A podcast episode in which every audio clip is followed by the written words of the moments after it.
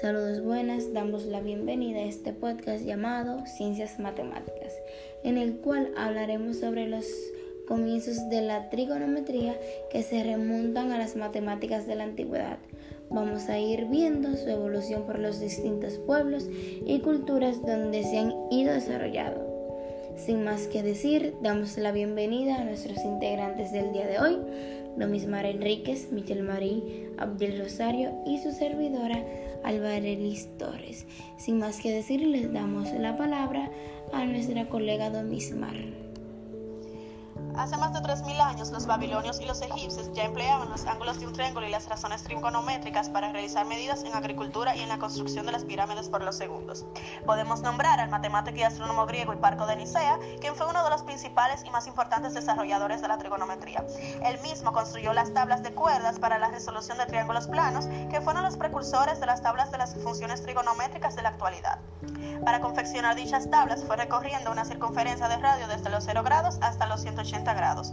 No se sabe con certeza el valor que usó Hiparco para el radio de esa circunferencia, pero sí se conoce que 300 años más tarde el astrónomo Alejandrión Ptolomeo le dio el valor de 60, ya que los griegos adoptaron el sistema numérico sexagesimal de los babilonios. Además de eso, Ptolomeo anunció el llamado teorema de Menelao, utilizado para resolver triángulos esféricos y aplicó sus teorías trigonométricas en la construcción de astrolabios y relojes de sol. Cabe destacar que fueron los egipcios quienes establecieron la medida de los ángulos en grados, minutos y segundos, criterio que se ha mantenido hasta hoy en día. Colega Michelle, ¿qué tienes que decir?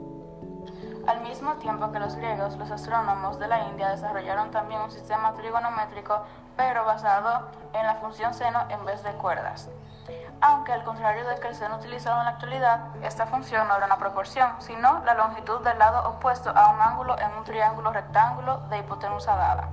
Los matemáticos indios utilizaron diversos valores para esa función seno en sus tablas.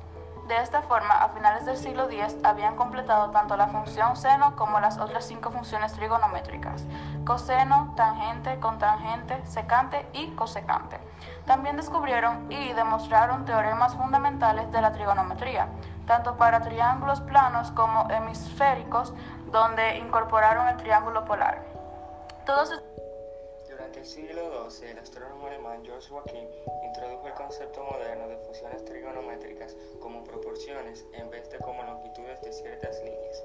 Y a comienzos del mismo siglo, el matemático escocés John Napier descubrió los logaritmos que él llamó números artificiales. Esto fue trascendental en el desarrollo de la trigonometría. Ya para el siglo XVI, el matemático francés François Viet incorporó en su libro el triángulo polar en la trigonometría esférica y encontró fórmulas para expresar las funciones de ángulos múltiples en función de potencias de las funciones de los ángulos simples. En el siglo XVIII, el físico y matemático suizo Leonard Euler explicó que las propiedades de la trigonometría eran consecuencia de la aritmética de los números complejos. Estudió además la notación actual de las funciones trigonométricas y se le atribuye el descubrimiento de la letra E como base del logaritmo natural. Bueno, ahora hablemos de la trigonometría en tiempos modernos. Esta verdaderamente inicia cuando el matemático suizo Leonard Euler definió las funciones trigonométricas. Esto convirtió a la trigonometría en solo una de las muchas aplicaciones de los números complejos. Después, medio siglo para ser exactos, el genial Isaac Newton inventó el cálculo diferencial e integral, logrando así representar muchas funciones matemáticas mediante el uso de series infinitas de potencias de la variable x. Con la invención del cálculo, las funciones trigonométricas fueron incorporadas al análisis, donde todavía hoy desempeñan un importante papel tanto en las matemáticas puras como en las aplicadas.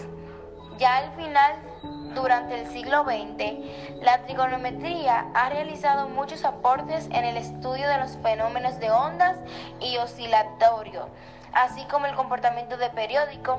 En astronomía se utiliza para medir distancias a estrellas próximas, para la medición de distancias entre puntos geográficos y en sistemas de navegación satelital. Muchas gracias, este es el fin de este segmento. Espero que la información mía y de mis colegas hayan sido de un buen aporte. Hasta luego.